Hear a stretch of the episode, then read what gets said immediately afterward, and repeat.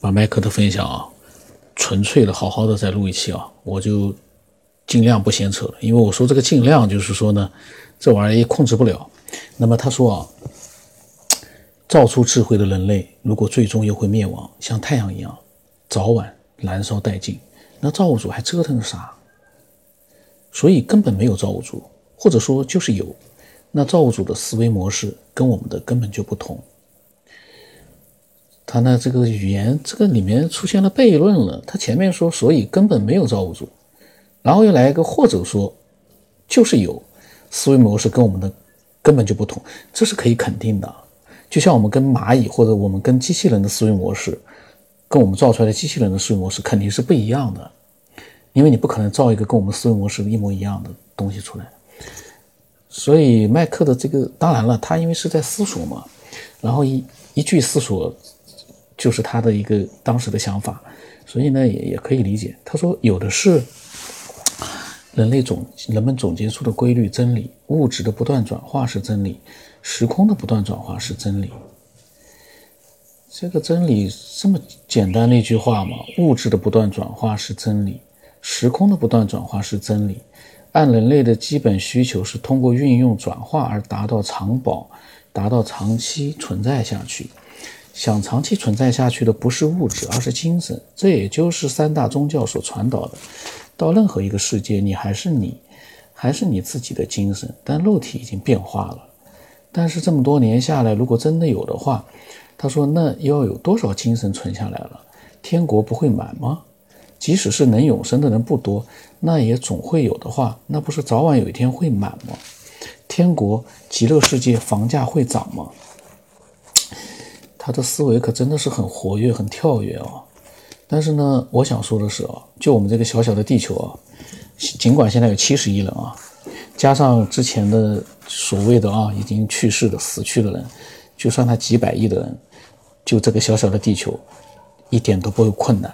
为什么以前还觉得说，哎呀，那个矿产啊会吃光的用光，但是其实后来又有的人说，随着时间的变化，你所想利用的能源，它一定会有这个能源没有了，那个新的能源又出来了。包括地球这么大，虽然说不大，但是对我们人类来说，它有多大？就相当于是目前的一个篮球，我们只是用针戳了个小眼，篮球的其他部位。我们一概不知道呢。内部，地球跟篮球不一样，内部它是可能是实心的或者怎么样。对我们来说，整个地球啊，即便是核爆炸，对地球来说，也就是说句实话，就是你脸上好像里面的一个一个小小的一个小的细细胞有一个小小的变化，轻微的变化，根本就是，嗯，怎么说呢？远远没有开始利用到它真正的能源，这是我的个人看法。扯远了。他说：“那么各个宗教所宣传的都是天国有多快乐、多幸福，怎么生活却没说？就算是不思茶饭等等，就整天的快乐的飘来飘去，各个精神灵魂之间不打打招呼、串串门吗？”哟，他的思维真活跃，想象力真丰富。麦克想象力真很丰富。他说呢，所以他觉得没有天国，但是有多维空间，这不矛盾。他说，人在转化之后，即使进入不同空间，精神模式也不同。唯独存在现在这个世界上的是可以有办法长保长存的物质和精神，是可以通过科技、修炼等手段而最终长保的。他说，量子物理的穿越也是一样，当可以完全复制的时候，精神也可以复制。正如一个 U 盘拷贝另一个 U 盘，不仅外观一样，里面的思想内容也一样，他们会具有同样的阅历、情感，但随后受外界的各种因素影响，又逐渐差别起来。哎，他讲的这个道理倒是真的，他把自己的想法，把他给，嗯，就是让我们能够很理解他的这个想法，就用这样一个方式啊，把它表达出来。我相信每个人都能理解他他的一些思索。他说：“人要长保长存，就离不开物种之间的竞争。”他说：“你吃蟠桃长生也是竞争，不是蟠桃吃你。世界上有没有类似于蟠桃的物质呢？肯定是有的。他说：“人类的寿命不是逐年增长吗？然后老天也没说你就只能活多少岁，你竞争得过，有手段有技术就多一点，长期保存。老天也没说你就能只能活多少岁。但话说回来呢，现在呢，确实啊，我们还是有一个尺度的，就是到目前为止，确实。”平均寿命在那边摆着呢，就是是增长了，但是呢，这个寿命增长呢，大家也都明白了，增长的比较慢一点。比如说超过百岁的人是有，而且也不少，但是呢，整个人类的比例来说还是不多。而且你关键是你想想看，到了一百岁，你那个身体的一个状态，真正一百都过了一百岁之后很健康的人还真的不多呢。你的体能啊，已经。变得非常的那种衰老，所以呢，我们一方面是寿命要增长，一方面是随着寿命的增长，我们的比如说我们现在四岁之前算是年轻，那么以后会不会一百岁之前都是年轻态、很健康，那样才真正的一个改变？我觉得。他说：“至于精神灵魂脱离肉体而存在，未来也是可能的。”啊，麦克呢开始错别字也多了，我就有点不太明白了。然后他说，但也是只存在于这个世上，就像有人可以看到别人的影子、魂魄一样，或者是残留信息。但是这些的存在肯定有某些物质的支持，如电，看不见，但发电机在。哎，麦克是一个很有逻辑思维的人啊，很厉害的。然后他说，《西游记》里面的菩提祖师教悟空的时候说得好。他说：“你得得了真本事，可以夺天地造化了。五百年一劫，那雷火风变来灭你，须躲得过。”他说：“想必有办法藏宝藏存了，夺了些蟠桃等物质，需要留心很多东西。正如平常所说的，常人说的，常言说的，啊。”天机不可泄露一样，科学会最终解释这句话的意义。越是文明科技不发达时，人们也愿意越愿意神话从古到今的历程，乃是如此。的确有永远不灭的，不灭的，的确有永远在转化的。这个世界就是如此吧。然后前两天他说有日子没写了，继续脑洞打开一会儿，后来呢没有反应了，可能又忙了吧，或者也没有太多的一个。想法，那么麦克呢？分享内容就这么多。嗯，我们很多人其实可能都跟麦克一样，平时呢也在做一些思索。但是如果把这些思索能够嗯变成最简单的文字，或者是最不是那么就是大家不要就是有些人啊，他想，哎呀，我的思索，我要把它变成一个。完美无瑕的一篇文章，或者是完美无瑕的一个文字，没有任何的瑕疵啊，逻辑清晰，我把它要表达出来。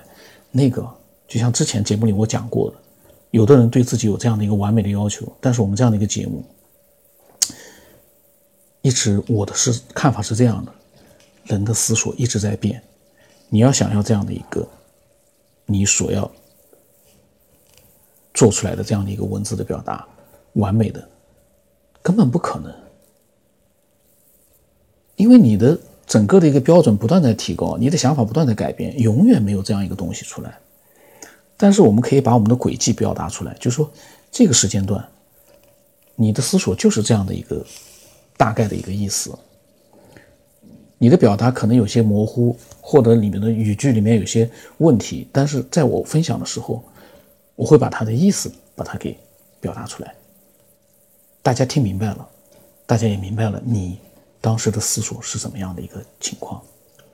我们不需要把它变成一个像小学生写作文一样的，不要有任何的错误啊，不要有任何的错字啊，一定要写满五百字、八百字、一千二、两百字啊，不要有这样的一个要求。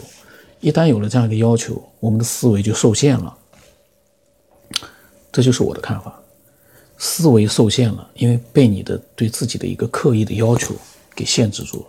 如果像麦克这样，虽然里面有些错别字让我一下子会短暂的一下子糊涂了，啥意思？但是我根据前后的内容，我能明白他的意思，大家也都能明白。然后呢，根据他的分享内容，引发了我们的一些思索，就够了，就非常的有价值了。那么麦克呢，他的分享呢，嗯，就说基本上我我都把它给分享过来了，嗯，然后呢，嗯，我下来呢要分享把老教授的。老教师的这个分享，我要把它就是说录出来。他的分享呢，对我来说就简单一点了，我很轻松。因为老教师呢，他是自己用语音的，然后他的语音呢，他是做过教师的，做了几十年教师。那么他的语音，他的整个的一个表达比我可能更加清楚，他自己能表达的很清楚。所以呢，老教师的那个分享，我我是非常开心的，因为我都可以省事了。那么我嗓子有点哑，嗯，那么今天到这里了，期待更多人啊，跟麦克一样放飞自我，尽情的分享。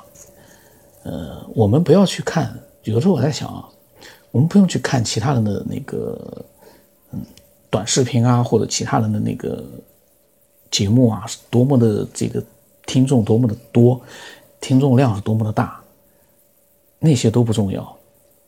有很多人因为他很在乎。经常会跟我提建议啊，怎么样怎么样，听的人多点，其实那都不重要，因为从这个节目到现在，所有的听众都是自己找过来的，自己找到的，才是最让你伤心的。光是去推荐，我们这个节目推荐过去都没有什么太大意义，为什么？我们的那个外在的质量其实并不高。就像我这个闲言碎语，你把它推荐给谁呢？推荐给谁呢？人家根本不喜欢听，但是他自己，他发现了这个节目，他听到了很多人的一个分享，他听到了可能我的一些思索，他喜喜欢听这个节目，然后慢慢的他想，也开始分享了，这就是一个过程。这个世界啊，虽然我们想尽快的找到一些我们想知道的答案，但是理性一点的去想。几千年来，那么多聪明的人究极一生啊，都没有得到答案。我们何德何能？虽然说我有自信，我说我一定会找到那个答案，但是，可是跟那些历史上那么多伟大的思想家去比，我们何德何能，会比他们得到更多的一些答案？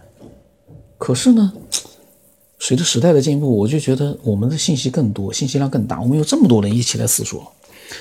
我们一千个人的一个思索，难道比不上以前的一个大思想家吗？那就未必了。所以呢，一切都是这样的。像我，可能有的人说：“你怎么颠来倒去的？你怎么都是你在讲啊？”大家要明白一点啊，这个世界就这样了。刚才我讲的逻辑也没错的，人还是要有点自信。同时呢，也要明白现实是什么样的。不扯远了，那么今天就这样啊。